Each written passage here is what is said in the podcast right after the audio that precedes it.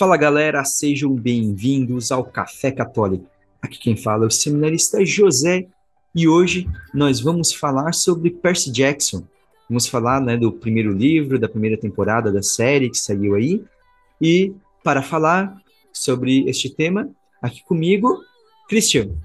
Fala pessoal, boa noite, ou bom dia, ou boa tarde, onde você estiver ouvindo este Café Católico.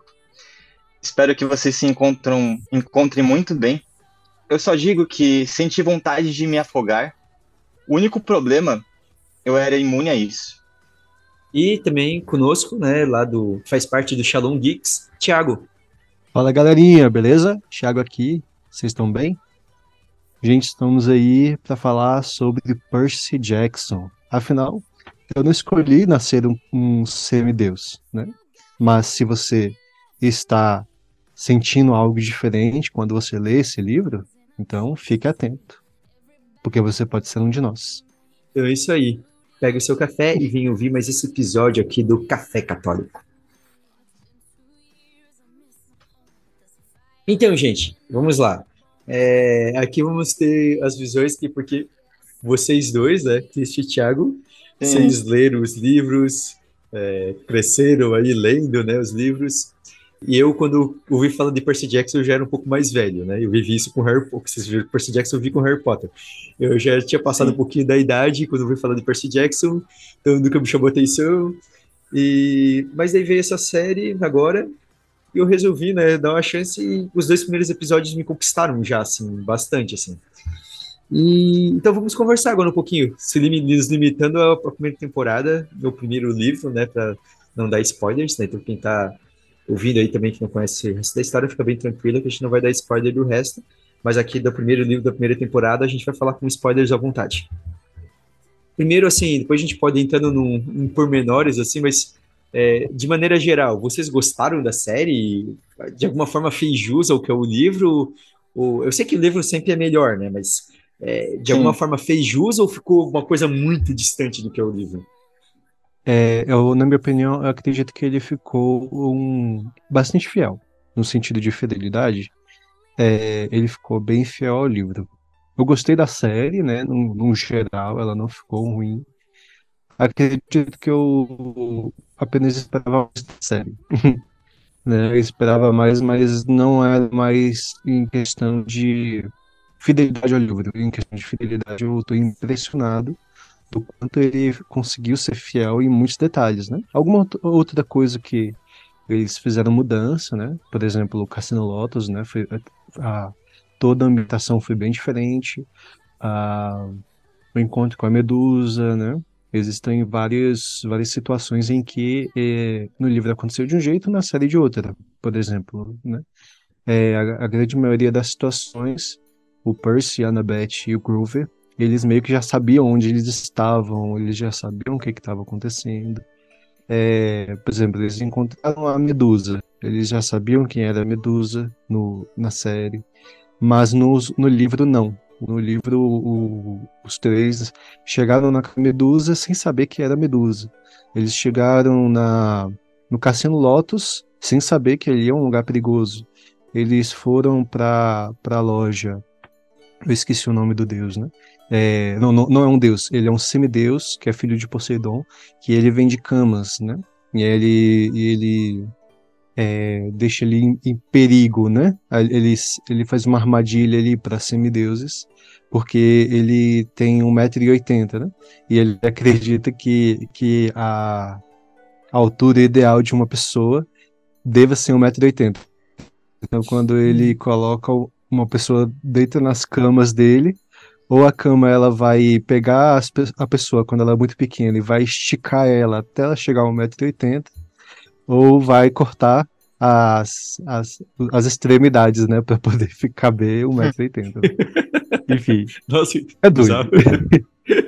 é bizarro. bizarro totalmente, né? Então, assim, é, em questão de fidelidade... Acho que a Disney não queria é... uma sessão de tortura na série, nem cortou essa parte. É, com certeza. Friendly, assim, né, como disse, né, foram detalhes que ficaram de fora. Porém, em questão de fidelidade, ficou muito fiel. Isso daí é algo que me impressionou bastante, desde o primeiro episódio. Eu assisti os dois primeiros episódios, fiquei assim de boca aberta, sabe? Então, realmente, assim, em questão de. No, no geral, é porque eu realmente eu esperava mais, né? Mas aí tem um problema disso, né? De, pelo fato de eu já conhecer a história, né? E também porque eu já conheço muita história pelo fato de eu ter toda a saga em português, né? Infelizmente eu não tô com o meu livro aqui do Ladrões de Raios, porque eu emprestei para um amigo. Eu tô aqui, ele, aqui a versão em inglês, porque eu tenho o, o, todos os livros em português e eu comecei a, é, a, ler recentemente em inglês, e então eu tenho um box dos livros dele e em inglês aqui, né? Mas, para vocês terem uma ideia, né, do tanto que eu gosto mesmo de Percy Jackson, né, tudo que eu me aprofundo, né? Estamos diante de um fã mesmo. É mesmo fã, hein? E tu, Christian, como que foi a tua visão geral, hein? A minha visão, eu, eu acho que eu posso ir, ir escalonando, né? A minha primeira percepção, a primeira vez que eu ouvi ou que vi sobre o Percy Jackson foi quando eu tinha uns 12, 13 anos. E acho que foi mais ou menos por essa época. E eu assisti o filme, né, do, do Percy Jackson e o Ladrão de Raios. Sim, eu sei, não foi a melhor adaptação, foi um pouquinho estranho em alguns, alguns quesitos, mas filme é filme, né? É, depois me apaixonei pela série e li em seguida todos os, os cinco livros, depois os, os outros livros subsequentes, que seria já... A Marca de Atenas seria já, já outra coleção, né? Que também gostei muito. Mas, assim, depois do, do segundo filme, eu não, não vi esse, ah, vão lançar mais um filme ainda para completar a série, né? Porque história tinha pra caramba. Porém, quando eu vi que a Disney lançou, assim, meu Deus, será mesmo que vão, vão conseguir melhorar vão conseguir é, resgatar essa série tão, tão amada que, que é, né, pro, pro pessoal da minha idade, o pessoal que, que leu ali no, no período é, infanto-juvenil. E, para ser bem sincero, fiquei bem surpreso a, na adaptação. O, como o Thiago falava, é, foi muito fiel em, em muitos momentos ali. Claro que a questão de escolha de, de alguns personagens e tal, não. A Disney não, não vai fazer 100%, né? Não vai escolher, por exemplo, a Ana, Annabeth igual como vai como estava no livro, ou algumas questões. Uma, acho que. Como era o nome mesmo daquela semideusa que era filha de Ares? Que. A também... Clarice? A Clarice. Clarice. Clarice. A Clarice, Clarice, se não me engano, também ela é, ela é loira no, no livro e, e na série foi um pouquinho diferente, mas isso é, é mudança de, uhum. de ator, né? Questão, assim, da interpretação deles, eu acho que foi muito fiel. Então, assim, Sim. eu gostei Ali bastante. foi muito, foi muito Annabeth na sua essência mesmo, né? Sim. Quando ela fez o teste, né, de fato, ela, ela mandou muito bem, né? Apesar de ela não ter as características da Annabeth do livro, que no livro vai dizendo que ela é uma menina é, loira, com, mais com a pele é, morena e os olhos cinzas. Né? Porque todos Isso. os filhos de Atenas têm essa característica de ter os olhos cinzas. Né? Mas o Rick Riordan é, fez questão de de falar para a própria Lia de que é, é, foi ele mesmo quem escolheu ela para ser, para interpretar a Annabeth, que para ela não se preocupar, né? E de fato, ela como atriz, ela sobre soube interpretar muito bem a Annabeth. Sim. É, tipo, é, é, essa coisa, essa coisa de adaptação, né, das mudanças, eu sempre entendo que existe um apego, porque tem a imagem que a gente cria quando lê alguma coisa. Eu, não li esses livros, mas eu entendo esse sentimento. Mas o filme que mais importa é essa atuação, né? Então, como se vocês falaram que se foi fiel ao espírito, eu não conheço como é no livro, mas eu de fato eu gostei muito da o, o trio ali é, principal. Eu gostei muito deles, assim. Eu acho que eles tiveram uma química bem legal entre os três ali. Pô, eu, eu acho muito, muito interessante mesmo o, o, jeito dos três, assim. Eu achei que os três atuaram muito bem. É, e, e, uma coisa que eu é, que tu comentou isso daí, eu, eu ouvi bem por cima as pessoas comentarem, é, parece que a, a série decidiu dar uma uma simplificada no visual do pessoal, né? Não sei se é para deixar mais próximo, mas todo mundo ficou com, com cara de humano somente, né? Padrão, né? Não teve nada dessa coisa de olho cinza, olho de fogo e nada característica, hum. tipo, mais de, de, de, divindade, né? E nenhum dos personagens, né? Todos eles ficaram bem em aparência de humano somente, né?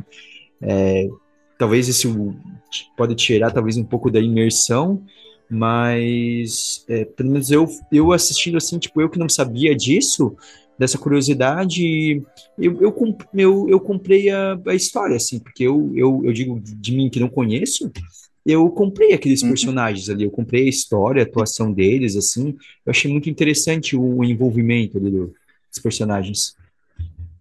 Sim, uma coisa que, que eu tenho, que eu percebi, né, lendo o livro também, é que como vai quando vai passando o tempo, é, o, o Rick ele vai descrever ele começa descrevendo os filhos dos deuses de acordo com as características que os que os deuses tinham. Por exemplo, a, se não me engano, os filhos de, de Afrodite eram belos, mas se achavam muito. Alguma tinham uhum. uma arrogância um pouquinho mais, né? E ele meio que taxou no começo que ah, os filhos dele só podem ser assim e tal. E vai passando um pouco, ele vai tirando um pouquinho dessa visão, né, não vai comentando tão, é, tão explicitamente assim, é, que cada personagem, filho de, de tal, é obrigatório que seja assim. Com a série, né, eu acho que o Rick, como olhou para trás, né? E ah, eu acho que eu fui um pouquinho imaturo nessa, nessa escrita aqui e não tenho porquê, né? Continuar é, taxando os, os, filhos dos deuses assim, porque é, não necessariamente vai ser apenas uma raça ou uma cor que vai impedir que o personagem se dê bem, né? Sim, sim. Sim. Bom, acho, acho que agora a gente pode ir entrando um pouco mais na história em si, né? E um pouco dos desenvolvimentos, né, dessas relações que tem. E, e ali a gente começa ali com o Percy, né, que ali com a sua mãe e o seu padrasto bem, bem fora da casa. Gabe. Gabe. Meu Deus, o que, que é aquele padrasto dele? É o Smelling Gabe, é o Gabe cheiroso, né? E é interessante, eu, algo que eu esqueci de comentar, né? Eu acabei falando sobre a minha opinião sobre a série, mas eu não comentei sobre a minha experiência com o Percy Jackson, né? Como eu conheci, né? Uhum. É, o Percy Jackson eu conheci. Eu, eu, não lembro exatamente a data, né? Porque eu, a data tá certinha lá no meu livro, né? A primeira vez que eu li o Percy Jackson, né? Porque eu, como eu emprestei para esse meu amigo, né? Mas tá lá certinho a, a data, né? Eu, quase todos os livros, né? É, que eu tinha, eu tenho um ata, né, do livro que eu, que eu li, né? Mas o Percy Jackson eu li na época que eu ainda estava no ensino médio, já tem uns, uns 11, 12 anos, 12 anos atrás, né? Não façam as contas, né? é, eu tinha que, uns 15, 16 anos mais ou menos, né? Eu primeiro assisti o filme como Christian, né? Gostei muito do Tipo assim, eu já, eu já tinha pegado o livro, já tinha começado, mas eu não tinha continuado, não, eu, não, eu não tive tanto interesse, né? Porque naquela época eu ainda estava lendo Harry Potter, né? E o Harry Potter ainda é uma das minhas sagas favoritas, né? De, de ficção, né? E aí eu tinha, conhecido, eu tinha ouvido falar do Percy Jackson, né? Tava muito em alta. Então eu, eu comprei o livro, mas eu comecei a ler, mas não cheguei a continuar. Aí lançou o filme, eu assisti, né? Eu gostei muito do filme, né? Em questão de adaptação, ela como diz nela, né, é uma das piores adaptações né, que existe. Né? Mas ele, ele por ele mesmo, o filme pelo filme mesmo, ele não ficou ruim, ele ficou bom. Né? Mas assim, se a gente for comparar com o livro, né, não foi fiel, claro, né? Mas eu gostei do filme, pelo menos o primeiro, o segundo eu não gostei. Aí eu comecei a ler o livro, né? E foi uma experiência assim, fantástica. Eu vi as diferenças, né? Sim, ficou gritante o tanto que o, o livro era diferente da, da, do filme. Aí depois eu fui lendo os outros, Mar de Monstros, é, Fúria de Titã, é, a, a Batalha no Labirinto e o último Olimpiano. E depois eu fui para a, a saga dos, do, da profecia, se não me engano, dos sete, né? É, dos sete semideuses. Ou é dos dez semideuses, né? Uhum, a história dos olimpianos, né? Sete. É. Aí, sobre a série, eu, eu ouvi falar que a série ia ser lançada praticamente no primeiro dia que foi divulgado. Porque eu acompanho muito, eu estava aguardando, né? Desde muito tempo, né? Eu, eu gosto muito de acompanhar na mídia a, o, novos lançamentos, né? Por exemplo, a, o lançamento da série do Harry Potter, né? Eu conheci no primeiro dia que, que lançou a notícia, né? E do Percy Jackson, a primeira vez que foi mencionado foi no Instagram do Rick Riordan. Naquela época, nem a própria Disney estava comentando, só o próprio Rick, que ia ter uma série, que ia ser produzida pela Disney Plus. Eu fiquei muito animado, só que assim, a única referência que nós tínhamos de notícias ela era pelo Instagram do Rick Riordan. Nem a Disney falava nada, não tinha nada. Né? Quando divulgou os primeiros atores, foi o próprio Rick Riordan que divulgou no Instagram dele. Né?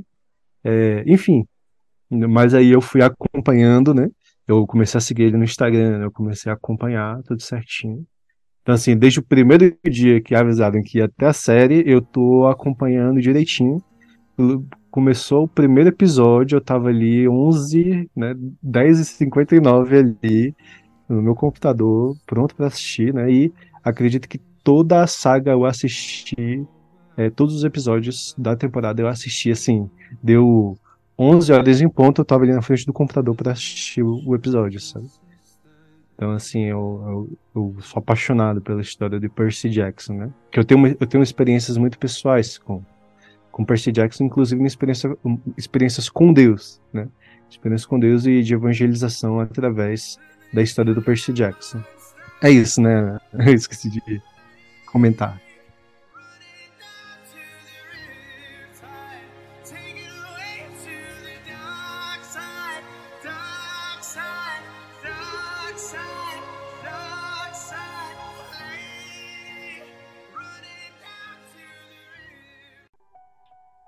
Gente indo para a história, então, do, do Percy Jackson, né?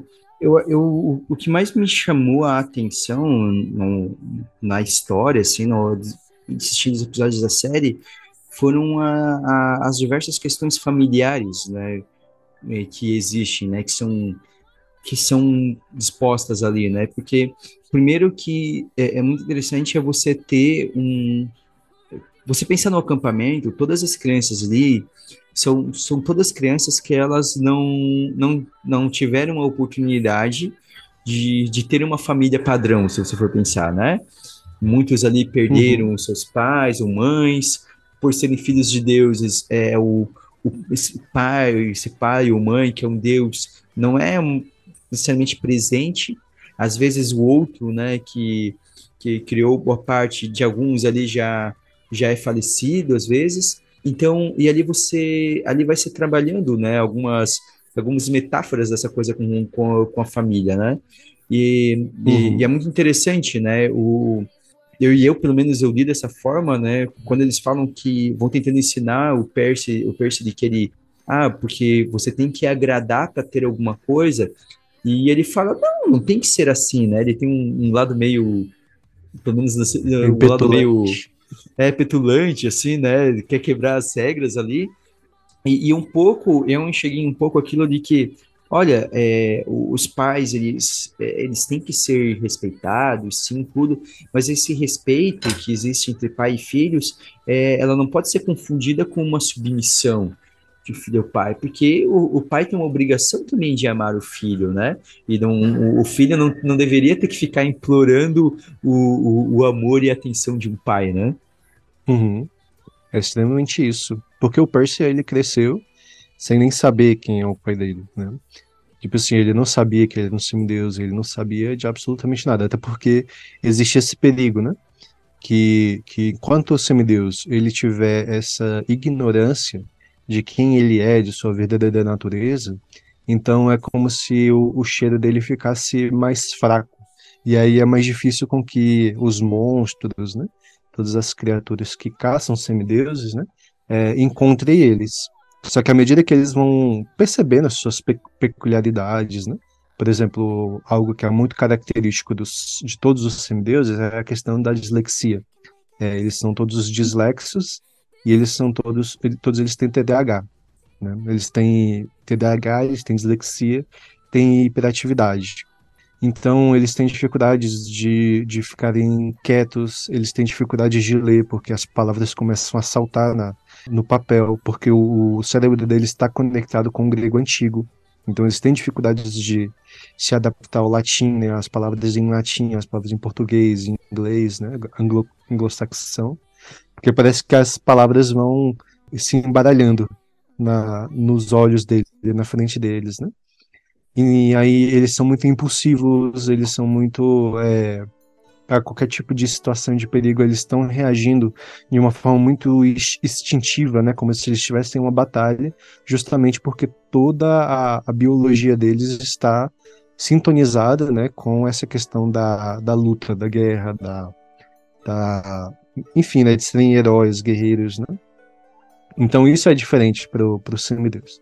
À medida que o semideus ele vai percebendo essas realidades e ele vai se descobrindo, o cheiro dele vai ficando mais forte e assim ele vai vão acontecendo acidentes ou incidentes com monstros. Alguns monstros vão percebendo a pessoa, né? E também tem essa realidade sobre essa questão familiar, principalmente com a essa questão da filiação com um deus grego, né? Porque cada deus grego tem uma situação diferente sobre a geração do filho, né? Por exemplo, na, a, o, o Poseidon, né? A gente sabe que ele, né?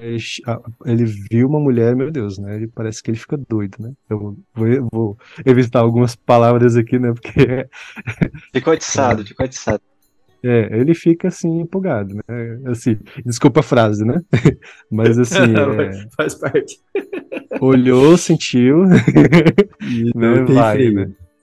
Ele não tem freio. Os Zeus do mesmo jeito. E, e o Zeus é mais forte porque, assim, o que aparecer ali, ele pega. Porque, é, por exemplo, os, ciclo, os Ciclopes, né? Eles, eles nascem a partir da relação do Poseidon, se não me engano, com.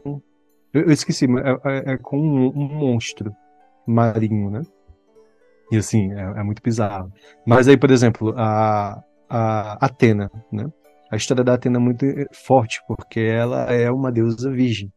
Então, tipo assim, ela nunca teve relações com nenhum tipo de humano, ou deus, ou criatura, né? Então, a, a gente fala assim, então como é que ela tem tantos filhos, né? Se ela é uma deusa virgem. A, os filhos de Atenas, a Atena, ela, ela engravida, né, de um bebê a partir de uma conexão intelectual que ela tem com o homem. Então, por exemplo, quando ela encontra um, um, um humano que é uma pessoa muito intelectual, muito inteligente, em que eles ali começam a ter ali uma, uma relação intelectual muito forte, é como se ela meio que, a partir daquela, daquela conexão intelectual com o homem, ela engravida, né? A partir dessa experiência do, dessa conexão intelectual mesmo, né, de inteligência, de sabedoria, né? Ela vê aquele homem ali que é um homem muito sábio e a partir daquela daquela admiração, é uma admiração tão intensa, tão intensa, tão intensa que ela de fato transborda em vida e ela é, acaba concebendo um filho, né? Então quando ela, ela acontece isso, ela ela ganha o bebê, né? Ela engravida, ganha o bebê é, e aí ela manda esse bebê para esse humano, né? Para que o pai cria o bebê, né? Então ela literalmente é, ela entrega para a cegonha, né? Então aí entra a história da cegonha, né? Porque a cegonha entrega o bebê na casa das famílias, né? Então assim, pode ser qualquer um, pode ser um homem casado, pode ser um homem solteiro, de que, que for. Ele nem sabe, coitado, que tem... Imagina o problema, imagina o problema, né? Ele vai olhar assim, oxi, oxi, oxi, como assim eu tenho um filho? Eu conversei com ela? Eu só conversei com ela? Eu pensei... É, eu lembro do Bart, do Bart. A gente, é, é, é, assim ou eu realmente não sei como é que se. como é que um bebê nasce? Não, mas é. É assim, eu acho que. Né? Então acaba que tem muitas pe peculiaridades, né, dos sim, filhos sim. dos deuses. Né? E também porque os deuses acabam eles, eles não se importando muito com os filhos deles, pelo fato de que ele, eles têm muitos filhos, né? E também porque, assim, eles, eles são é, imortais. Então, tipo assim, eles sempre viram os filhos deles nascerem, crescerem, morrerem, né? Algum, a grande maioria morreu de formas trágicas. Então, meio que sim, eles meio que não têm, eles têm dificuldade de ter essa conexão. Acabaram essa... se acostumando. Né? É, essa afetividade com o filho, né? Até porque, por exemplo, a Atena, ela simplesmente entrega pro pai e pronto, acabou. O pai vai cuidar. e ela continua ali. Aí entra, por exemplo, no acampamento, né? E o acampamento, o, os jovens vão lá para cada acampamento, né? Existem vários tipos é, de acampamentos para semideuses, né? No caso do livro, a, a, gente tem um foco no acampamento do lá de Nova York, né? E aí a gente acredita que é o único, mas depois a gente vai descobrir na saga da, da, da marca de Atena, né? É, dos Olimpianos, que existem outros, outras, outros acampamentos para semideuses. Né? Sim, sim. E aí a gente vê essa, essas características, né? De, de cada chalé, de cada de cada filho, né? E aí a, os filhos que não são determinados pelos pais, os, os deuses que não determinam os filhos, eles ficam ali na, na no chalé de Hermes. Né? E ali Sim, eles pode ser que eles nunca sejam sejam escolhidos pelos pais, nunca vão saber quem é o, o, o, o pai, que é o deus deles, né? O pa, enfim, pode ser que eles descubram, pode ser que eles passem a vida toda ali sem nunca descobrir quem era o pai ou quem era a mãe deles. Né? É, e, e, no caso dessa, dessa relação, né, e daí Percy né, descobre né, que ele é filho de Poseidon, e, e toda essa relação problemática, para mim, ela, ela acaba tendo um nível diferente é, com, com, com, duas cenas. Uma primeira que, que, que me marcou, que para mim, para mim, de toda a série, para mim, é, foi a, a, cena que eu achei mais bonita, que é a conversa do Poseidon com, com a mãe do, do Percy, com a série. E, e ele e quando ele fala que você não sabe como é para um Deus se sentir impotente, né? E, e é interessante, né? De ver o, o, lado do, do pai, você percebe então ali naquele momento que ele não ele não ele não podia, porque por algumas limitações ele não podia estar perto do Percy como ele queria, mas ele se importava. E, e como para os pais, acho que principalmente quando a gente está crescendo, a gente acha que os nossos pais podem tudo, né? É, Sim. Se você, a gente, quando a gente é criancinha, assim, a gente tem aquela impressão que os nossos pais são capazes de resolver todas as coisas. Só que os nossos pais têm limites, né, como qualquer pessoa, e, e os pais, com certeza, gostariam de poder fazer tudo pelos filhos, mas não conseguem, né? E, e é muito interessante daí ver esse outro lado, né, dessa... Nos faz lembrar, né, refletir um pouquinho que às vezes a gente, é, algumas pessoas é, esquecem de, de, de olhar que talvez, ó, teu pai talvez quis te dar tudo, mas talvez ele, ele não conseguiu porque superou os limites dele, sabe? Mas se ele pudesse, ele faria tudo. Muito interessante, é uma coisa que, pelo menos, eu pensei que dá para refletir bastante nisso, né? Das relações familiares, quem assiste pensar nisso, na sua própria família, nos seus pais, né? Esse ponto, enquanto o Thiago estava tava comentando tal, e agora você introduzindo, me marcou muito muito forte a questão da abnegação, tanto da mãe do Percy, né, que se vê um pouco mais, talvez é, no começo, né, da, já do livro ou da série, e também da questão do, do Poseidon. Do Poseidon pela questão também de que eles tinham feito uma promessa e, e de que se ele se aproximasse ainda mais de, do Percy, o Percy ia ter mais problemas do que ele já tem, né? E a questão do da mãe do Percy, quando ela fica com o, o, o cheiroso, como o Tiago explicava, né, que cada semideus é, emana um, um, cheiro diferente, que esse cheiro acaba atraindo os monstros, né, e pela ignorância, talvez, assim, dos, do semideus mais recente, esse cheiro é um pouquinho mais fraco. O Gabe cheiroso lá, ele tinha um cheiro muito forte, muito forte. Provavelmente ela sofreu mas pensando no Percy, para que ele não sofresse tanto, na, não fosse perseguido. Imagina o quanto que ela amava o filho para poder ficar nessa situação, né? Porque não era o cara mais agradável de se estar, né? Isso porque na série eles diminuíram muito o, o Gabe cheiroso. Você foi bem generoso em falar não era o mais agradável. cara. Você foi bem, bem, bem generoso.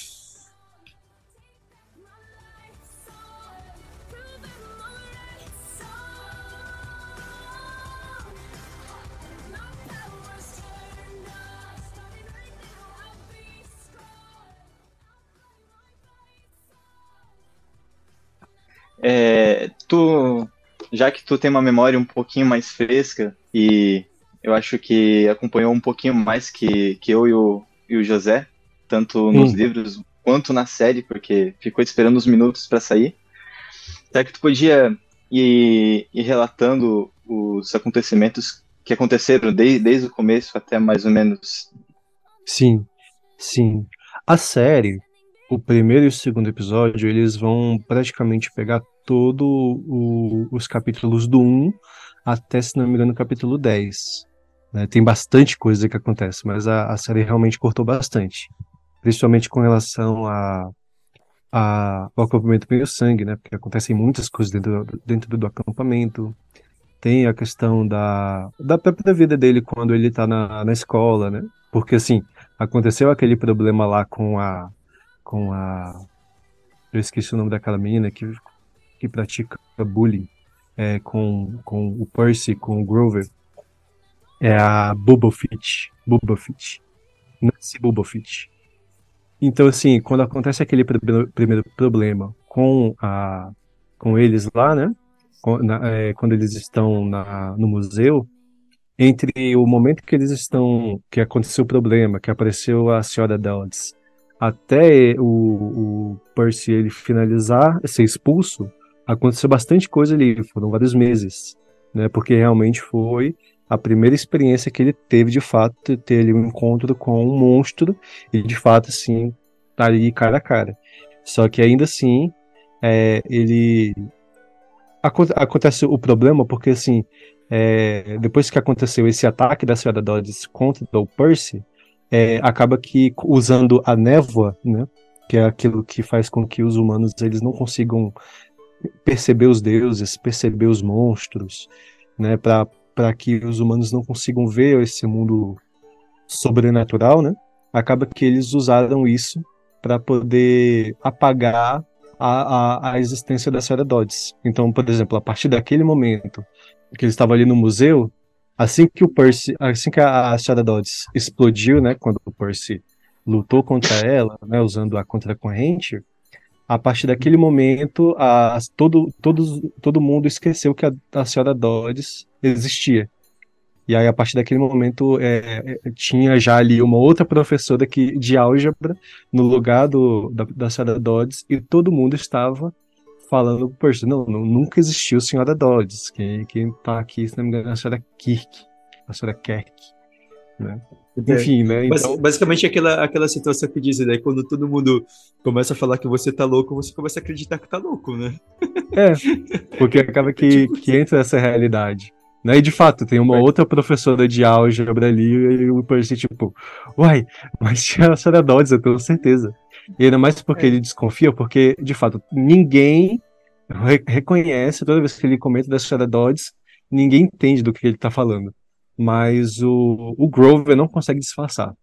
Né? Então, assim, o Percy ele vai percebendo que o Grover sabe que o, o Percy está falando a verdade, só que, assim, toda vez que ele conversa com, com que ele comenta da senhora Dodds, o, o, Grover fala que não existe senhora Dodds, que é a professora Kirk que estava lá, né? né? Então, assim, ele abrange, os dois primeiros episódios abrangem os dez primeiros capítulos do, do livro. Uhum. É, a série ela não, não pode acompanhar ao mesmo tempo que, que o, o livro tá, né? Eu acredito que por isso que eles reduziram o primeiro momento ali, que se passa em mais de seis meses, se não me engano, desde que, que ele explode a Sarah Dodds até, até ser expulso, se passa bastante tempo, né? Então, uhum. no livro eu acho que. No, na série eu acho que ia ficar meio maçante ele, ele adaptar algo assim. É, na, na série ficou tipo assim, no dia seguinte o Percy tinha sido. No mesmo dia que aconteceu o acidente com a Nancy, é, o Percy já foi expulso. É, é assim, porque isso sempre acontece com adaptações da action, sempre vai ter que ser acelerado os fatos. É que nem é, o clássico Senhor dos Anéis, que, tipo, tem que acontecer, acontece com anos e não sei o que, tudo com calma, é uma viagem longa, e daí no filme, até porque o ritmo exige aquilo, porque se você for colocar ligado, vai colocar uma plaquinha seis meses depois, é meio difícil fazer isso.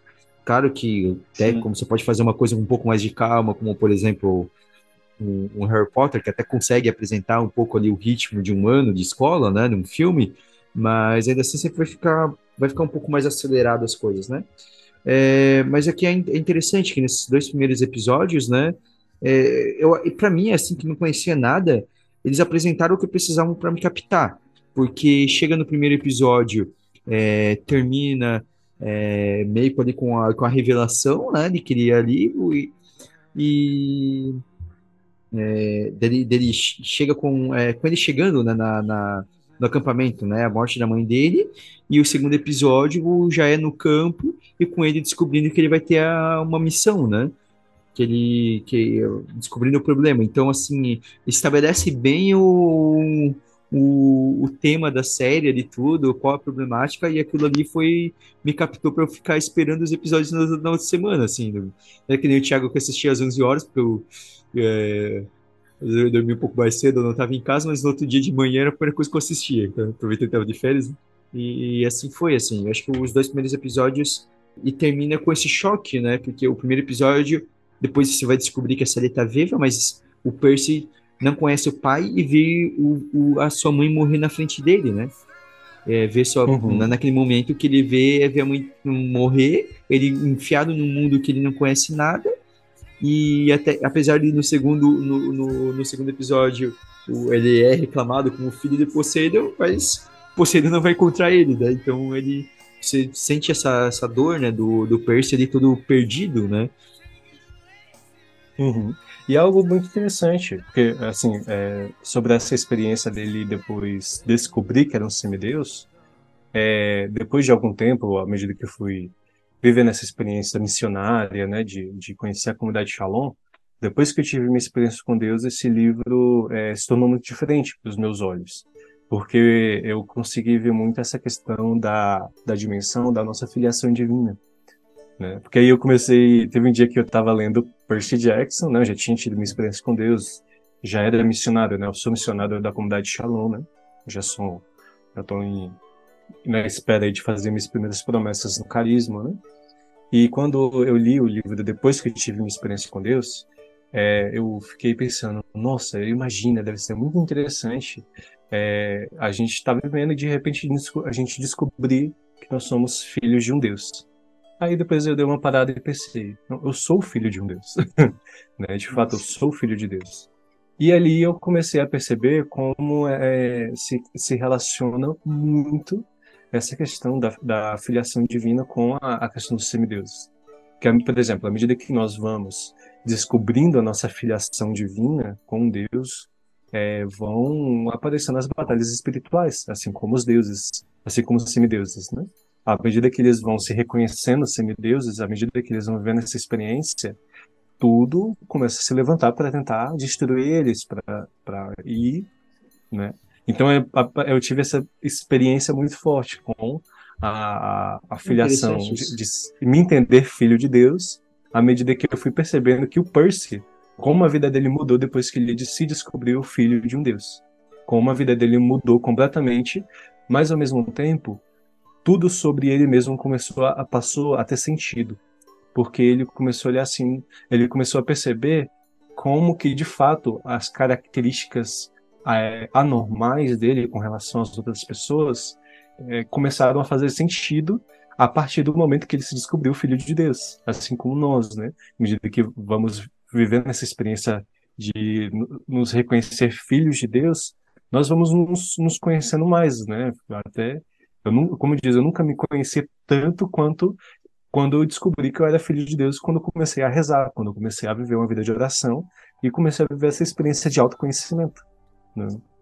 Então ali eu tive uma experiência muito forte com, com essa, esses primeiros relatos do Percy, de se perceber filho de Poseidon, sabe?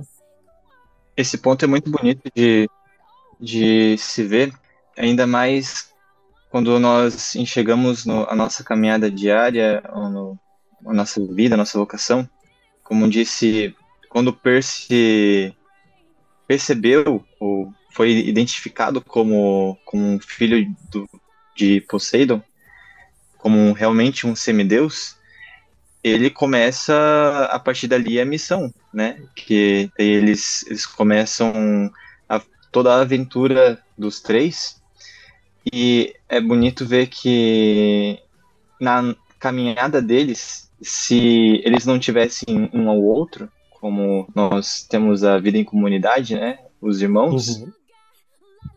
Não conseguiriam completar a missão, né? Então aí pode se ver muito muito emblemático, né, a questão da, da amizade deles e da força que tem realmente uma vida em comunidade, né? Quando você precisa de, de auxílio, quando você precisa de, de uma mão, é, é bom você estar perto de alguém e querer ser ouvido, né? Uhum. E também uma, alguém que possa te explicar melhor sobre você mesmo. Exato. Por exemplo, o próprio Kiron, que foi explicando para o Percy quem ele é. Que nós, quando nós temos essa primeira experiência com Deus, né? Quando eu tive minha primeira experiência com Deus, eu comecei a questionar muitas coisas, incluindo por que, que eu era católico. Né? E aí, à medida que eu fui rezando, que eu fui percebendo, que eu fui questionando a Deus e me questionando, eu comecei a perceber que eu sou católico porque a partir do momento que eu tenho uma experiência com Deus, é, eu preciso viver uma. Eu, eu quero estar com Deus cada vez mais, mais intimamente. Só que eu não consigo por mim mesmo, porque eu não consigo com as minhas forças. Né? Porque, primeiro, que eu não, eu não conhecia muita coisa. Então, a partir do momento que eu comecei a ter a minha primeira experiência com Deus, as minhas primeiras experiências de oração, eu recorri àqueles que tinham mais sabedoria que eu, que eram a igreja. E aí eu fui buscando os padres, comecei a buscar a comunidade de Shalom, comecei a ser acompanhado. E a partir daquele acompanhamento, eu fui buscando em pessoas que têm mais experiências com a igreja, que têm mais experiência com, com a religião. Eu comecei a, a entender mais as coisas. Do mesmo jeito, o Percy, que teve ali a primeira experiência com, com, com ele mesmo, com Deus. E ali ele precisava de respostas, só que ele não conseguiria encontrar somente em si, né, sozinho, né? É, é, claro que é possível, né? Nós, porque Deus está em nós, né? Então, à medida que vamos nos conhecendo, nós vamos conhecendo a Deus, né? Mas, ao mesmo tempo, nós precisamos da comunidade, né? Porque, porque nós precisamos é, estar unidos nesse corpo místico de Cristo, né? A partir do momento que temos experiência com Deus, eu automaticamente me sinto atraído a, a estar unido com outras pessoas que vivem a mesma fé que eu, é, que as pessoas possam me explicar, como diz o, a passagem de, de Filipe, né? É, não, do, do, do eunuco, lá no Atos dos Apóstolos, né? Quando ele vê Filipe, quando eles viram o eunuco ele tentando ler o livro de Isaías, só que ele não entendia nada e, e, e o, o, Felipe, se não me engano, chegou nele e falou assim: Ah, você está entendendo o que você está lendo? E aí o, o eunuco fala, né? Como é que eu vou entender se ninguém me explica? Né? E aí, a partir daquele momento, ele foi explicando a história de Isaías e foi relacionando com a história de Jesus. Quer dizer, a partir do momento que apareceu alguém ali que, que entendia, né? Aí então o eunuco ali foi tendo aquela primeira experiência com Deus e de aprofundar a sua fé. Né? Do mesmo jeito eles, né? Com o Kiron, com o próprio acampamento meio sangue, com a vida em comunidade. Né? Até porque se de fato se o acampamento meio sangue não existisse, o Percy teria sido morto pelos monstros, pelos Xeradodes, né? Bonito que você falou essa comparação. Eu até pensei assim, é porque, de fato, eu tenho tanta experiência com o Percy, né, tipo assim, nos primeiros capítulos eu já consigo falar de muitas experiências e analogias com, com a fé a partir da, da dos meus capítulos, sabe? É, é algo que não tem como a gente não relacionar. É tipo, por exemplo, né, assim, só fechando essa parte, né?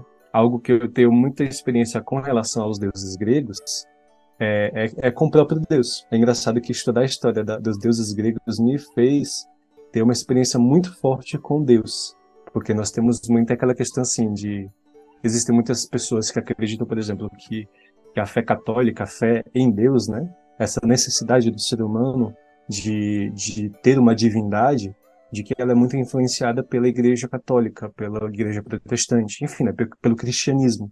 Então esse, existe essa, esse pensamento, né?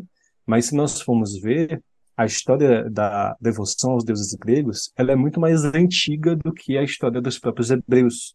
Os primeiros hebreus que começaram a ter a primeira experiência da revelação de Deus, né, em que, em que Deus foi se revelando a eles, né? Muito antes do, dos judeus existirem, já, já existia a devoção aos deuses gregos. Que aí a gente vê que sempre existiu no, no, no, mais íntimo do ser humano a certeza da existência de Deus. O ser humano sabe, né, como diz Santa, Santo Agostinho, né, é que o, o, ser humano ele sabe que Deus existe, né, o ser, o ser humano tem sede de Deus e que o coração do ser humano não não irá se se não irá repousar enquanto não encontrar a Deus, porque o ser humano sabe que Deus existe. É, está na nossa configuração biológica mais profunda, né, na nossa essência mais profunda da nossa identidade, a existência de Deus. Então, de fato, o ser humano sempre soube que Deus existia. Só que através da, dos deuses gregos, né, é, foi a forma como o ser humano, sem saber como exprimir esse desejo, né, é, criou os deuses gregos, mas no fundo, no fundo, no fundo, era buscando o Deus verdadeiro, que é, que é Jesus, né, que é o Pai, o Filho e o Espírito Santo. Né?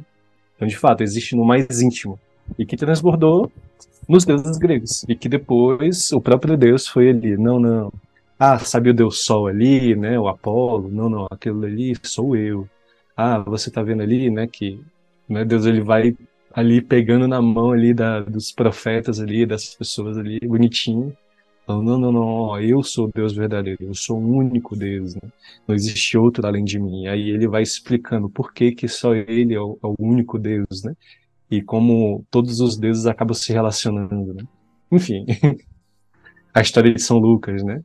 Eu tenho um livro aqui do, da história de São Lucas, porque São Lucas ele era politeísta, né? O pai dele era politeísta, sim, lá sim. da, né? Só que eles tinham essa questão da devoção do Deus desconhecido, né?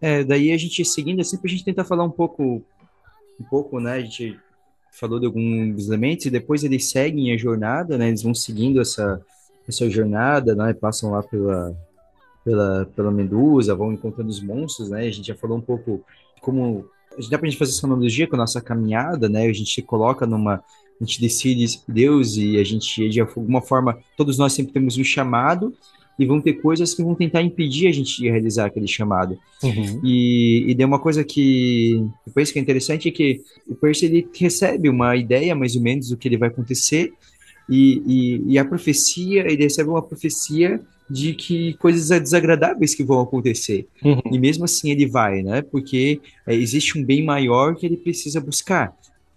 Ele precisa realizar um bem e daí, de certa forma, ele aceita quem que é a profecia. Ele recebe a profecia de que ele não vai voltar com aquilo que ele deseja e aquele que chama de amigo vai trair ele. Que depois isso vai acontecer de uma forma diferente do que ele imagina, né, no final da, da série, né? Mas é interessante que ele parte, mesmo assim, é, mesmo ele sabendo, porque, porque aquilo que ele precisa fazer vai para além dele mesmo, né? Digamos assim, seriam é, adversidades que acontecem, né? Como, por exemplo, quando a gente decide seguir a Cristo, Deus nunca esconde, Jesus nunca escondeu que né, ele fala, quem quiser seguir, quer renunciar a si mesmo, tome sua cruz e me siga. Ou seja, vão ter dificuldades, vão ter problemas, mas existe algo maior que tem que ser realizado. E que, interessante, também o fato de que Percy ali, né, e que serve para nós, eu penso só o Percy podia fazer aquela missão, porque era a missão para ele. Assim como cada um de nós tem a sua missão. E não adianta, uhum. ninguém pode fazer a sua missão no seu lugar. né? Aquilo que Deus tem para você, é você que tem que fazer e pronto. Você é, tem que assumir. Como, diz, como dizemos lá na comunidade, né? A, o chamado de Deus ele é intransferível e, e inegociável. Exatamente. Tipo, não dá para eu negociar a vontade é. de Deus, dá para eu transferir para outra pessoa. Né? É como se fosse um quebra-cabeça. Vai ter um lugar ali que é meu, um meu espaço ali, mesmo que seja a minha missão seja aquela mais pequenininha. Mas se eu não preencher aquele espaço ali, aquele espaço vai ficar vazio. Né? Porque ali só, só, só eu posso preencher aquele, aquela missão. E como diz a Annabeth pro Percy, né? O seu pai te chama. Hum. No caso, no, no, no na, na, série, né? Não foi assim no livro. Mas na série, né? Percy, o seu pai te chama. É, e, eu, e ali eles vão. Então vão indo ali, né? Dessa, dessa, dessa viagem ali, né? Passam ali pela, uhum. pela Medusa. Medusa. É, é engraçado porque eu tô aqui com o livro, né? A, a Luísa que já voltou, né? Depois a Ekdna ali, né? Com, com a, uhum. com a Quimera, é que, a Quimera, tudo. No capítulo é... 11, né? We visit the Garden Gnome Emporium. É, nós visitamos o empório da... O, o Jardim dos Gnomos, né? o empório é, dos é Gnomos. O, o nome do terceiro episódio, né? Também. Uhum. É, todos os episódios tiveram o nome deles de acordo com o capítulo dos livros. Então, tipo, I accidentally, I accidentally vaporized my pre-algebra teacher. Né? Eu acidentalmente vaporizei a minha professora, minha professora de pré-álgebra. Aí, no caso, já vai abranger o capítulo 1, 2, 3, 4 e 4, não? Isso. Aí o. E depois eu me torno o, capítulo 5. o Supremo do banheiro, né? É, aí, sim, é, é, é, o, até o 5. I become Supreme Lord of the Bedroom, né? Eu, eu me torno o, o, Senhor Supremo do banheiro. Aí depois pula direto pra, pra profecia. We get advice from a poodle. Não, não. I, I run a perfect good bus. Enfim. é porque é, eu tô lendo em inglês. Vai seguindo, né? Pra gente. É, ali, né? Depois que eles é, na, ali o episódio com a Medusa é, é importante porque é o momento em que eles começam a, a, a se aproximar um pouco mais, né? Porque o, o Percy ele fica meio que com aquela história do de com o Grover, do Grover ter escondido, tu percebe que fica uma coisa meio estranha e a Annabeth foi escolhida ali, mas, mas e, e, eles se ajudarem ali, né, da Medusa, é, aquela primeira dificuldade junto deles aproxima eles, né? Então, uhum. e sempre tem um pouco aquilo. É, na é, série é aquilo que é verdade, né? Muito... As, a, as, grandes amizades, elas, elas se constroem é, diante de uma dificuldade, né? Diante de uma dificuldade. É, você vai ter. Isso é algo que foi muito próprio da série, porque no livro não, não foi exatamente assim. Tipo, essa união dos três foi muito sutil, né? E é interessante também, porque o Percy ele escolheu a Annabeth porque ele achou que ela que ia trair ele, né? Ainda não vamos falar quem foi que traiu, né? Aí a gente vai aos não, a gente pode, a gente pode falar, porque é, a gente pode falar porque, né? A gente Já tá acabou. falando com spoilers aqui, né? Daí no fim a gente sabe que é o Luke que que que, que, que trai ele, né? Né? Traidor. Acho que todo mundo viu o filme primeiro, né? Não, é que assim, é. mas assim, ó, o, o, filme é tão esquecível que eu não lembrava nada da trama, tá, gente? Eu, assim, hum. pra mim era tudo novidade. Qual era a sua teoria, assistiu... cara? Sim, Quê? sim. Qual era a sua teoria de quem era a o... minha teoria? Não, assim, é. eu, tipo, o primeiro, eu, eu, tava, eu, não, eu não pensava que era o Luke, assim, sabe? No final, sim, quando eles, quando eles retornam, quando acaba, eu fiquei pensando, tá, como que eles vão explicar? E daí, justamente, naquele momento, no último episódio, eu, tipo, me toquei, ah, vai ser o Luke que traiu de alguma maneira, sabe? Quando, quando a Clarice ainda tá lá, sabe? Eu falei, tá, essa história tudo, ali eu já, tipo, me toquei. Mas antes eu não tava, imagi tava imaginando, assim, o que, que, seria, porque eu não sabia o que ia acontecer. Eu tava imaginando que em algum momento, eu, eu tava imaginando que seria talvez uma, uma traição que rolasse uma reconciliação depois, sabe? Né? Aquela coisa do, uhum. do deixar para cumprir a missão, e, mas depois é, que não seria bem exatamente uma traição. E daí no fim era o Luke, né? Uhum. E o massa é porque eles já começaram a, a, desenvolver o Luke na própria série. Porque, tipo assim, a gente só vai entender as motivações, a história do Luke lá no quarto livro. Né? Então, tipo assim, já mostrar a mãe do Luke, a gente saber que a mãe do Luke foi, foi morta, né, ah, por monstros, e ele culpar sem, sem spoilers, o Hermes, sem spoilers, né? sem spoilers dos outros livros. Não, mas esse daí é, do, da, é da série. É da série, série, quando o Hermes está é, ele tá fala, ele fala, ele lá no... É, porque isso daí tudinho não, não tá nesse livro, isso daí é uma coisa que só vai acontecer lá na frente. Mas eles é, mas anteciparam é. justamente para ir mostrando a humanidade do, do Luke. Porque no, no, livro a gente não entende que, que o Luke. A gente acha que o Luke só fez as coisas porque ah, que ele, que ele é, é filho de Hermes, porque ele é brigão. Mas aí só depois, lá no quarto livro, é que vai ter essa construção da história dele, que a gente vai entender que aconteceu algo com a mãe dele, né? E aí, no caso, eles anteciparam para o Cassino Lotus. Que aí o Hermes é, explica isso tudinho para eles. Sim, sim. É, eu, eu, eu gostei disso, porque para mim eu, eu, eu acharia muito estranho, assim, tipo. É, eu achar construir uma, uma forma um pouco melhor, né? Já humanizar ele um pouco, né? E bom, eles uhum. têm ali com, com a Medusa, depois tem já o negócio com a. Depois com a Quimera ali. Com tudo, a Equidna. Né? Que o. É, que, que, o Percy, no episódio 4, né? Que o Percy vai ali basicamente quase que sacrificar, né? né? Uhum. Empurra ali a, Annabeth e o Grover para lutar contra a Quimera. Né? E... e aí ele, ele tá sobre o veneno da, da Quimera, né? E aquela Quimera ela era o filhote. Cara, aquele poodle. E daí ele descobre que, né, que pode, pode respirar debaixo d'água, né? Um filho de Poseidon. Sim. Né? É, isso que no livro do Gil é um pouco diferente, né? Um detalhe da que ficou diferente, né? Mas eu, eu achei até para considerar se, se eu não me engano, ele já, já tinha um pouco de contato, ele, ele sabia nadar bem, né, na, no livro, mas o fato que ele, ele não se molhava, na verdade, quando ele, ele sai da, da água e depois ele ouve aquela voz, né, que o, o Percy ele consegue dominar totalmente a, a questão da água, uhum. ele pode respirar, né, e também acho que vai ser introduzido depois, isso pode ser spoiler ou não, que é ele consegue falar com os cavalos, né? Um, é. um outro ponto. É algo que eu do, senti falta no próprio. Eu senti falta isso na série. Porque no livro já mostra isso. Por exemplo, ele, ele, ele conversando com, com os Pegasus do, do, do acampamento, né? Aquela zebra Sim. lá no. no quando uhum. fala, né? Uma, uma zebra invadiu Lotus, né?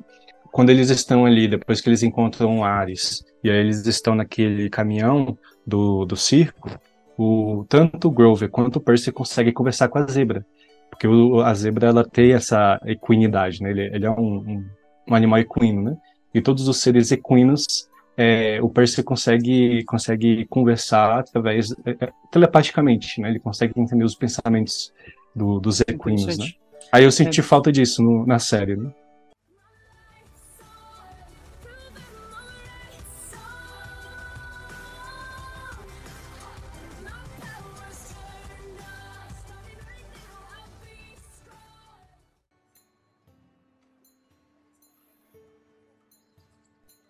E daí depois, no, no episódio 5, tem né, o encontro deles ali com o Ares, Sim. que oferece ajuda, né, se eles recuperarem o escudo.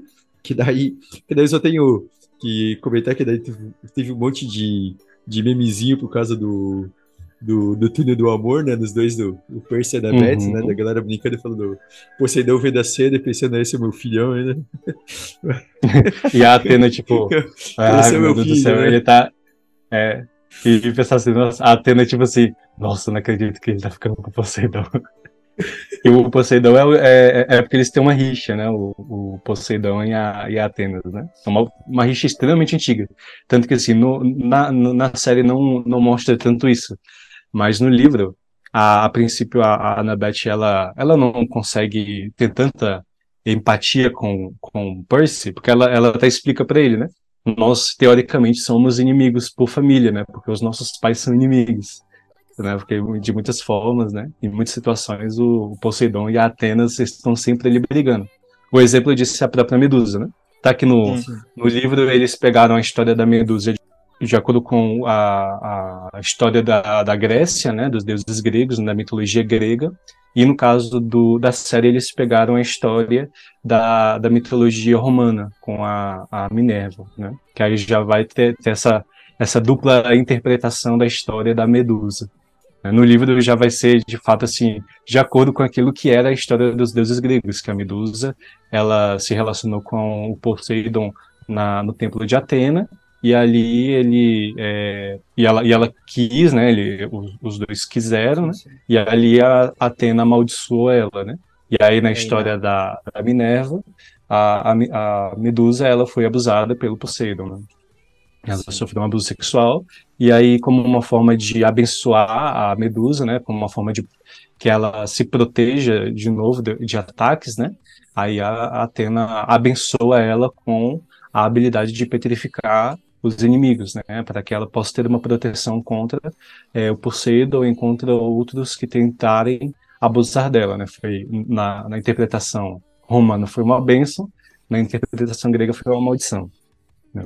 Aí no caso de fato o Rick Riordan ele comentou sobre isso, que ele queria ter mostrado outros lados, né, da dentro da, da história da Medusa e, do, e, de outros seres, né, através da série. Né? Tem muitas coisas que ele mesmo disse que se arrependeu de ter colocado no livro. Né?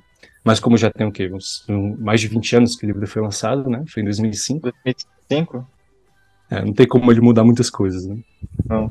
É, e daí depois então eles, eles seguem ali, né, no, no, na, nesse episódio de Quares, episódio 5, daí também eles tem a questão com do turno de, de, de festa. Do turno do amor, do festas que o, o Percy se sacrifica e depois a Annabeth consegue convencer né, a liberar ele, né? E você vai percebendo já a ligação, né? Ele se sacrifica para ela poder seguir a viagem. Ela fala, e fala que escolheu ela por causa disso, né? Uhum. Mas daí ali ela, ela já tá ligada a ele nessa ligação e ela se comove e convence, né? O Hefestos a, a liberar o, o Percy. Uhum. É, isso que no livro é completamente diferente, essa parte. Aí já ali, eles mudaram bastante coisa, mas ali eles quiseram já começar a construir essa, essa o, o Percabeth, né? Essa relação da, da do Percy com a Annabeth. Porque essa relação mesmo, ela só vai começar a aparecer ser mais. Tipo assim, a, no livro, é, é um, até perceptível que a Annabeth já começa a entender alguma coisa, mas é porque no livro acaba que a Annabeth ela é apaixonada pelo Luke. Então, assim, durante os três primeiros livros, ela ainda está em, em, confusão. Já na série, eles, eles já com, começaram a adiantar essa relação, né, desse, desse relacionamento. É, o Luke é só um irmão mais velho para ela, né? O Luke é só um irmão mais é, velho para ela, então é uma é. outra No livro, ela é, é apaixonada pelo, pelo Luke. Né? No ah, livro, ela é apaixonada pelo Luke e ela só vai, tipo assim, se decidir lá na, na, na Fúria do Titã. Aí, de fato, ele, ela só vai começar a crescer mais nesses sentimentos pelo Percy, vai, vai mostrar mais na Batalha do, do Labirinto. E aqui eles já estão adiantando isso, né?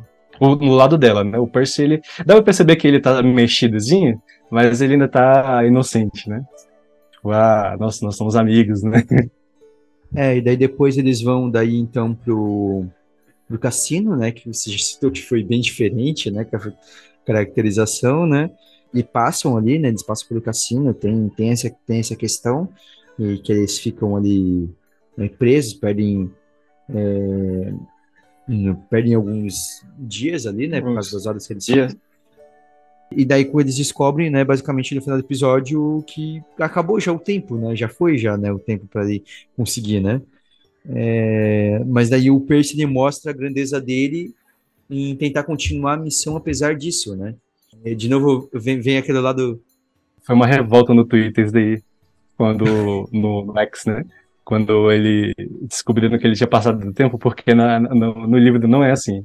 Eles ficam, tipo assim, no Cassino Lotus, mas ainda sobra um dia para eles terminarem a missão. E aí na, na série eles colocaram que, que já tinham passado dois dias que, eles, que, ele, que, que tinha acabado o prazo do, da, do solstício de, ah, de verão. Sim. Mas são detalhes, né? No, no, final, na, na série, eles conseguiram fechar todo o ciclo, né? Principalmente o último episódio. O último episódio conseguiu explicar muitas coisas que muitas pontas soltas que ficaram né? da, Mas, durante eu, a série. Eu, achei interessante esse fato de acabar o tempo, porque pelo menos para mim deu uma percepção da, de uma de, da, de uma certa grandeza do personagem do Percy, né? Porque mesmo não, digamos assim, o tempo acabando, ele falou, mas eu vou fazer mesmo assim, sabe? Não importa que vocês uhum. me digam que vai ser inútil, essa missão eu vou cumprir ela, né? Uhum. É, já tô aqui, então eu vou continuar, né? Olha por, o tanto que eu já passei, o tanto que aconteceu, né? Todo Sim. o desenvolvimento dele, né? Porque a gente vê ele que ele é um grande inimigo dos deuses. Aí quando ele é salvo pelo pai através da Equidna, né? Quando ele tá lutando contra, contra a Quimera e ele é salvo pelo pelo Poseidon. Aí, de fato, ele começa ali a perceber, nossa, meu pai me salvou, né? Aí ele começa a prestar mais atenção na, na missão dele, né? Porque antes ele não estava nem aí, ele só estava indo pro, pro mundo inferior para salvar a mãe. O que aconteceu, deixar de acontecer, ó, não, não interessa a ele, né? Se Poseidon e Zeus quiserem brigar, pode brigar, eu só quero salvar minha mãe. Aí, a partir é. do momento que ele foi salvo, aí ali ele já começou a perceber, ixi, gente, olha, essa é a missão caramba, agora que eu tô entendendo que a missão realmente é, é algo muito mais forte do que eu achava que era, né? Ele começa de fato a perceber, e aí de fato ele quer de fato cooperar, porque também ele quer corresponder a ingratidão pelo pai dele, né? Pelo pai dele ter salvo ele e por ter mostrado, se mostrado para ele através da da, é. da dríade. É, e vem um pouco daquilo, né? Às vezes as pessoas é desanimarem, seja em igrejas, em outros momentos, aquela, aquelas coisas, ah, mas por que tu vai fazer isso? Qual, qual que, que diferença vai ter, né? Você, é, o mundo, aquelas, aquelas papos, as pessoas dizem, né? O mundo é assim mesmo, o que, que adianta você tentar fazer alguma coisa diferente? Mas não adianta, é, se a minha missão é tentar é ser diferente, então eu vou tentar, eu vou tentar fazer o um mundo melhor, mesmo que pareça que não faz sentido, mesmo que pareça que não vai ter resultado, mas eu vou tentar, porque afinal faz parte da nossa missão, por exemplo, no católico, tentar fazer do mundo um lugar melhor, mesmo que uhum. possa parecer que uhum. é a gente tentando lutar contra, um, né, contra uma coisa muito maior, mas a gente precisa disso. O Percy deixa muito claro que é preciso se desafiar em todos os momentos. Ali, desde a primeira adversidade dele, que foi o caça, o caça-bandeiras, né? que ele, ele precisou meio que seguir o plano da, da Annabeth e depois lá ele, ele se sacrifica na série, né, é, com a Equidna, deixando que os tanto Grover quanto a Annabeth fossem é, para um lado e ele ficasse com a, com a Quimera ali desafiando e depois ele é resgatado ou salvo pelo, pelo pai dele.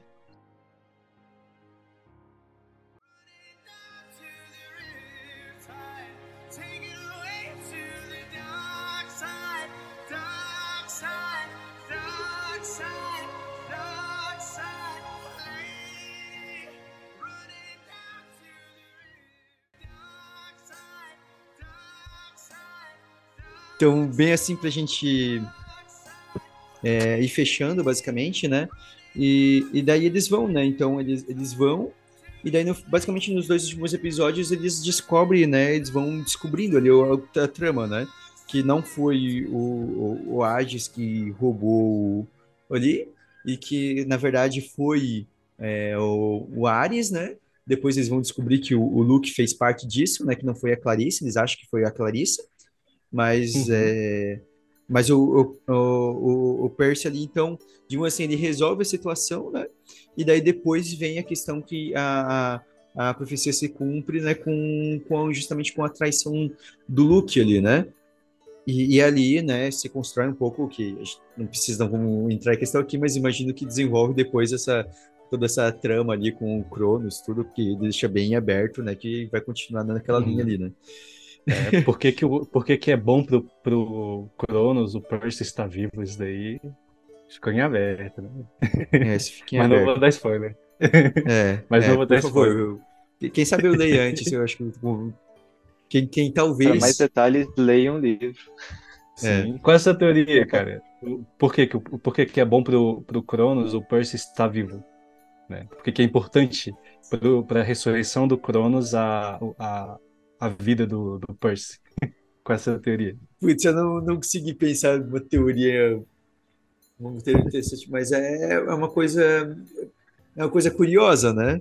É uma coisa curiosa. Hum. Agora, o porquê necessariamente eu não sei, assim, né? Não sei se é porque talvez vai trazer uma confusão entre os deuses, por causa do poder dele, né? É, não sei, uhum. mas assim. A história é interessante, porque assim, no, no, no livro fica mais claro o, porque, o porquê que os deuses decidiram não ter filhos, né? Ah, é, os três grandes, né, decidiram não ter né? filhos, né? Mas tem, tem ligação do, com isso, do porquê que é, é bom pro, pro Cronos que o Percy esteja vivo, porque que é importante. É, é deve ter alguma coisa. Mas é. Aí tem a ver é... com os três grandes aí. Sim, sim, com os três grandes. Por isso que né, eles que decidiram. É... por isso que eles decidiram não ter filhos durante a Segunda Guerra Mundial. Por causa de, um, de, um, de uma coisa aí. Que, enfim. Fica aí a, a curiosidade. E, e, também é muito interessante no, no, no último episódio né, o, a questão do, do, do Poseidon se render, né? Para poder proteger, poder salvar o Percy, né? Uhum. Daí é o momento que finalmente de alguma forma se estabelece uma conexão, né? E porque o Percy até aquele momento tinha aquelas coisas indiretas e claro, como você de certa forma explicou que ele não pode, né? Tem várias questões de por que, Poseidon não pode estar perto do Percy, mas ali ele mostra, né, o, o ato de amor dele como pai, se rendendo, né, não entrando na guerra com Zeus para proteger o, o Percy. Uhum. É que é a mesma coisa na nossa vida, sabe? Porque, tipo assim, Deus, ele, ele não quer interferir na nossa vida diretamente, porque, porque para não interferir na nossa liberdade de amá-lo, né? Deus nos criou para amá-lo livremente, né? Com, com, toda, com toda a liberdade do mundo, sem nenhum tipo de regra ou empecilho, nada, né? Deus ele quer, até porque o amor é livre, né? O amor é completamente livre. Se eu não dá para eu pegar uma faca, colocar na barriga de uma pessoa e falar, ó, me ame, né? Se não for um ato completamente livre e espontâneo, não acontece, né? Mas ao mesmo tempo é, é muito mais forte isso no livro, né? É que o Poseidon sempre está presente de alguma forma na vida do Percy. Ele está sempre cooperando ali na, na vida dele, né? Do mesmo jeito na nossa vida, Deus ele está sempre ele nos ajudando, né? À medida que nós vamos pedindo ou não, né? Seja quando a gente pede, né? Fica muito mais claro a, a, a, as intervenções de Deus ali, né? Fica muito mais concreto porque a gente pediu e a gente vê se concretizando. Mas também tem aqueles momentos em que a gente não percebe, mas Deus ele está ali cuidando da gente sem a gente, sem a gente perceber ou entender. Né? E no livro é muito forte essa presença de Poseidon, mesmo é, a gente vendo que o Percy não não assimilou isso, né? Porque faz parte, né, da nossa imaturidade espiritual, né? É, a imaturidade espiritual de não perceber os, as mensagens de Deus, né? Esses, essa, esses sinais de Deus na nossa vida. Né? Mas beleza, então com isso, as mensagens a gente vai, vai fechando, né? Muito obrigado, uhum. Christian, uhum. Thiago, pela participação. Obrigado. E agora, só para a gente encerrar, bem, bem, bem rapidinho, se, se senta como eu falei para vocês, a gente se termina dando uma dica. Não vale mandar ler os livros do Percy Jackson, além disso, isso fica já com recomendação quem quiser, mas é, é, se vocês têm alguma coisa para indicar, não precisa ser do Percy, né? Às vezes pode ser um livro religioso, pode ser alguma outra obra que pode não ter nada a ver, né? Pode ser uma música, uma coisa. Não sei se tem alguma coisa para indicar de maneira bem rápida aí. Certo. Uh, posso começar então? Sim, sim, vai, Christian. É, primeiro, José, muito obrigado pelo convite. Foi uma conversa muito muito interessante. Eu, eu fico aqui, o, o meu silêncio, mais porque o Thiago realmente é alguém que tem uma cabeça muito, muito boa e que foi, foi preciso em muitos detalhes, né? Eu acho que não, não tenho o que tirar e nem pôr da, da fala dele. E a minha recomendação é um livro que eu gostei muito. Eu li recentemente, né, recentemente uns três anos, é, se chama O Nome do Vento, do Patrick Rufus. E é um, por enquanto, né, é, é para ser uma história em três partes. Por enquanto tem só dois livros. O último livro ele ainda está escrevendo há, há, algum tempo e não sei quando que ele vai ele vai terminar, igual o da Crônica, uh, igual o Game of Thrones, né? De Fogo. Sim. Isso. Mas é um livro muito interessante também de, de aventura, uma escrita é, empolgante e diferente do que a gente é acostumado a ver nos livros de aventura ou, ou livros de história, assim, que eu recomendo demais. Para quem, quem gostou de, de Percy Jackson e gosta dessas, dessas peripécias todas, assim, é um, é um baita livro. Ótimo. Tiago, tem alguma coisa para indicar? Claro. É, primeiramente, quero agradecer né, pelo convite, né, em nome de todo o conselho do Shalom Geeks. Né? Nós estamos aqui sempre à disposição para participar. Né? Pode chamar a gente para o que for, que estamos à disposição. Né? É, também agradecer pelo convite, porque assim, eu sou apaixonado por Percy Jackson, né? Eu falei pra caramba durante todo o podcast, né? Mas enfim, né? Porque de fato eu tenho muitas experiências pessoais com, com Percy Jackson. Uma série que eu gostaria de indicar, eu tava até pensando aqui, gente, o que, que eu vou indicar? Porque eu gosto de tanta coisa. Aí eu até olhei aqui na minha, na minha estante, aí eu pensei, ah, tem o Harry Potter, tem as Crônicas de Narnia, né? Mas um que eu gostaria de indicar, que ele não é tão conhecido, mas assim, a humanidade está perdendo uma obra, que é Rangers, A Ordem dos Arqueiros. São 12 hum. livros, né? E é uma obra, assim, que... Assim, é, eu sei que está sendo algo muito forte essa questão da nostalgia, de ter essa, essa a, a, mídia, né, as grandes mídias, né, Hollywood e tal, né, Disney, Netflix, eles estão pegando muito aquilo que deu certo no passado e estão fazendo remakes, né? E eu estou assistindo falta de novas obras. E, Percy, e o Rangers, a Ordem dos Arqueiros, é uma obra que, que ela se ela fosse adaptada, se ela fosse conhecida, ia ser uma grande explosão de sucesso. Porque a história é maravilhosa. Eu indico Mas... demais Rangers, a Ordem dos Arqueiros. Beleza. E eu deixo como indicação um, é um livro de espiritualidade chamado Introdução à Vida de Oração, do Romano Guardini. E eu pensei em indicar ele agora em cima da hora, porque quando o Thiago estava falando de a gente não ver a ação de Deus, e numa parte desse livro que mais me chamou a atenção foi quando ele vai falar sobre a oração de ação de graças, e ele fala que a gente se acostuma a acreditar que é, as coisas que são regidas por uma ordem não são graça. Então, quando as coisas simplesmente acontecem porque, ah, porque é, aconteceu uma chuva, porque o clima explica que ela deveria acontecer, nós não vemos como graça, mas a gente de, esquece que tudo é uma graça, a própria existência é uma graça de Deus, né? Então, essa e várias das passagens é um livro que nos ajuda muito a gente se aproximar da oração. Então é isso, gente. Um, um, um grande abraço a todos e até o próximo Café Católico.